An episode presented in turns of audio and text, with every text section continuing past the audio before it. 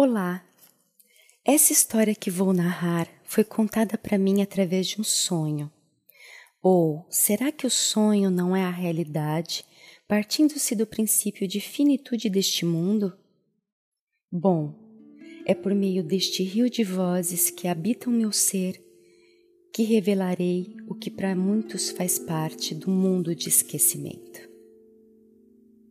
Eu fui filha da sacerdotisa Elba com o grande guerreiro Hervé. Mas desde pequena fui criada pelo meu mentor Elbio, casado com a linda e adorável Brígida, pais de Aidan e Mael. Aidan era o nosso nerd, desvendava as mais impossíveis fórmulas, e Mael, um guerreiro, assim como meu pai. Eu, bem, eu era um mistério meus dons oscilavam desde medicina até frente de batalha. Sempre quis participar da festividade de Gnar, que era a espada usada para selar a missão a ser exercida como habitante de Boios.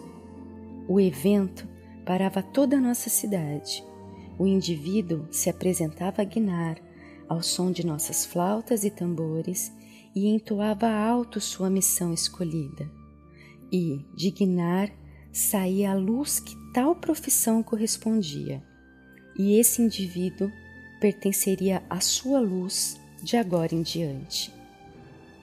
Nossa tribo vem da antiga linhagem que aqui na Terra foi chamada celta. Nossa altura, comparada aos habitantes terrenos, seríamos gigantes com dois metros de altura a função que cada pessoa do meu povo exercia era escolhida por cada um, de acordo com seu dom, seu propósito, e isso era natural. Todas as habilidades eram manifestadas claramente. Entre nós não existia corrupção, inveja, nem nenhum tipo de maldade, e por isso éramos responsáveis pela ordem nos vários planetas da nossa dimensão. A maneira que aplicávamos a ordem sempre foi com a justiça, a abertura de consciência, que alguns humanos denominavam meditação, na Terra, diálogo, terapias, mas, infelizmente, nem todos conseguiam se curar. Sendo assim, tínhamos que recrutar Alan, o chefe dos guerreiros de pedra, responsável pela ordem através do sofrimento. Nós, ao contrário dos humanos, entendíamos a morte como um cumprimento da nossa missão exercida, e éramos nós mesmos conscientes dela e executores dela. Neste processo não havia dor, separação, sofrimento. Viajávamos para os outros planetas conscientemente pois éramos corpos de energia e não matéria.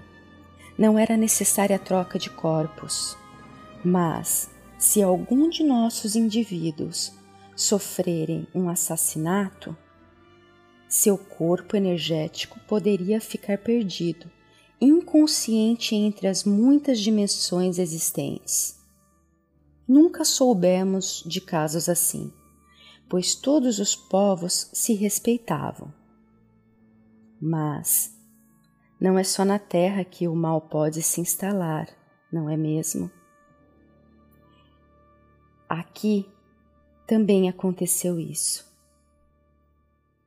Foi-se instalada em corações gananciosos, e graças à inveja e sede de poder, Alan planejou sua batalha pela dominação dos povos. Ele acreditava que a ordem pelo amor só enfraquecia os seres, enquanto pelo sofrimento fortalecia. E por isso deveria destruir toda a forma de fraqueza.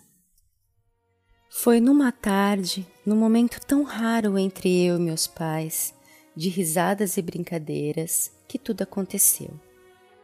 Estávamos fazendo um piquenique no jardim quando Elbio entrou dizendo que o nosso oráculo Apolo tinha algo urgente para falar com ambos. Dizem que nunca devemos duvidar da nossa intuição. Isso é verdade. Ali senti que nunca mais os veria. Era através de Apolo que ajudas de outros povos chegavam ao nosso. Ele era nosso oráculo. Apolo recebera o aviso de socorro de um planeta próximo chamado Lingones. Diziam que uma situação fora do controle estava dominando o planeta. Pessoas estavam se matando por inveja. A corrupção tinha tomado parte de toda a sociedade. Pais e filhos se destruindo. Eles estavam desesperados. Nada conseguia conter o desequilíbrio mental desse povo. E, então, urgentemente, meus pais reuniram seu melhor exército. Meu pai e seus guerreiros, minha mãe e suas sacerdotisas. Dizem que toda vez que foram reunidos para missões emergenciais, povos de planetas distantes ao nosso sentiram a vibração da fé preencher seus corpos. Tamanha era a força do amor que os representantes de Boios manifestavam. Não consegui me despedir deles, pois a responsabilidade de suas funções estavam sempre acima de tudo. Não era triste por isso, eu entendia, mas estava triste pelo que eu sentia. Algo ruim aconteceria. O plano foi traçado brilhantemente por Alan, eles visitaram o planeta Lingones várias vezes e iam aos poucos instalando todos os males na mente do povo. Mas não como forma de aperfeiçoamento, e sim como forma de disseminação do mal. E foi só questão de tempo até todos os lingones acreditarem ser este mal e praticá-lo. Alan estava radiante, pois finalmente iria conseguir destruir os integrantes da fraqueza e poder colocar a ordem certa nos mundos. E foi assim que os integrantes de Boios chegaram e um a um foram surpreendidos pelo exército de Alan e mortos pelas costas. Neste momento eu soube. Uma dor tremenda preencheu todo o meu ser. Senti cada alma a ser jogada no esquecimento. Vi as lágrimas de minha mãe, escutei o grito de meu pai. Através do meu corpo, luzes de todas as cores jorraram. Ali eu entendi minha missão. Eu era aquela que unia, eu era a que por todos sentia. Eu seria a luz dos espaços sombrios. Guinar, como que trazida por uma grande tempestade, surgiu nas minhas mãos.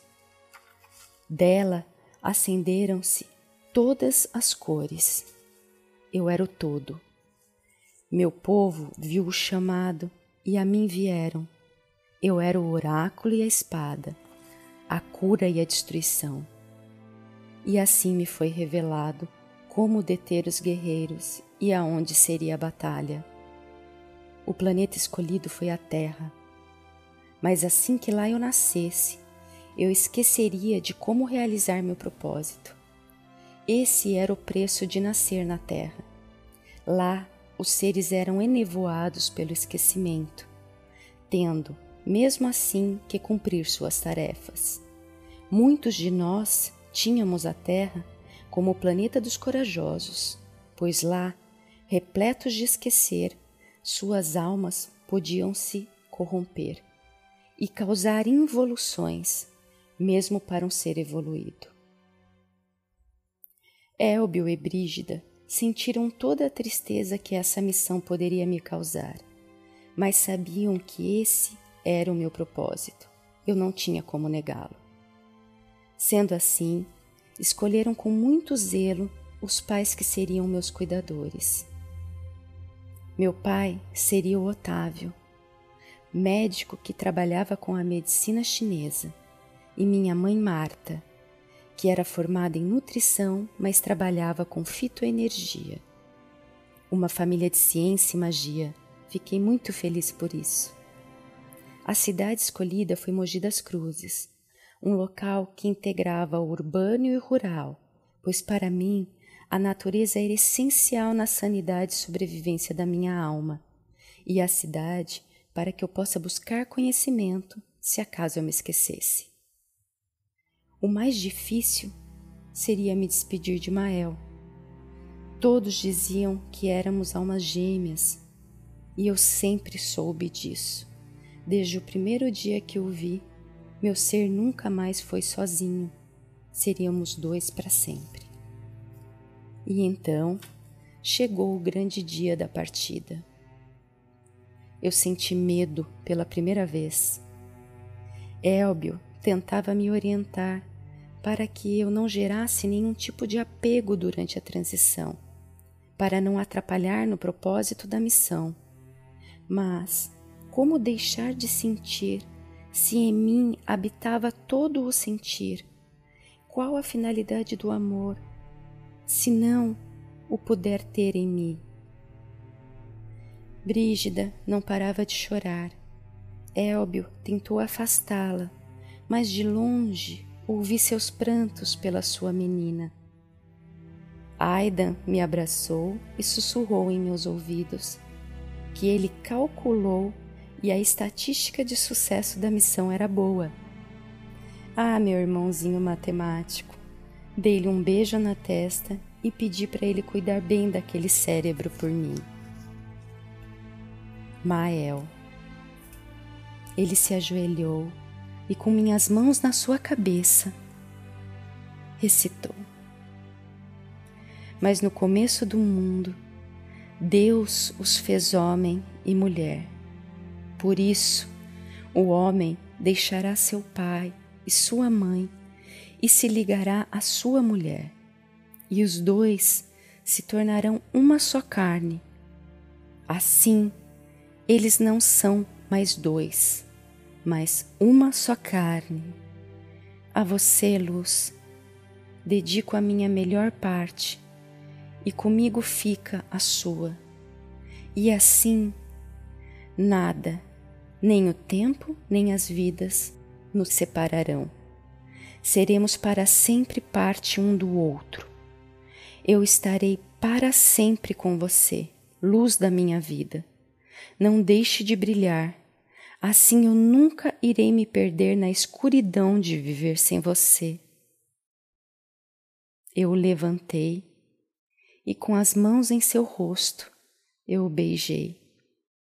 Ele me beijou e, assim, repleta dele em mim, eu mergulhei no universo, rumo ao planeta Terra, deixando parte do meu ser com ele.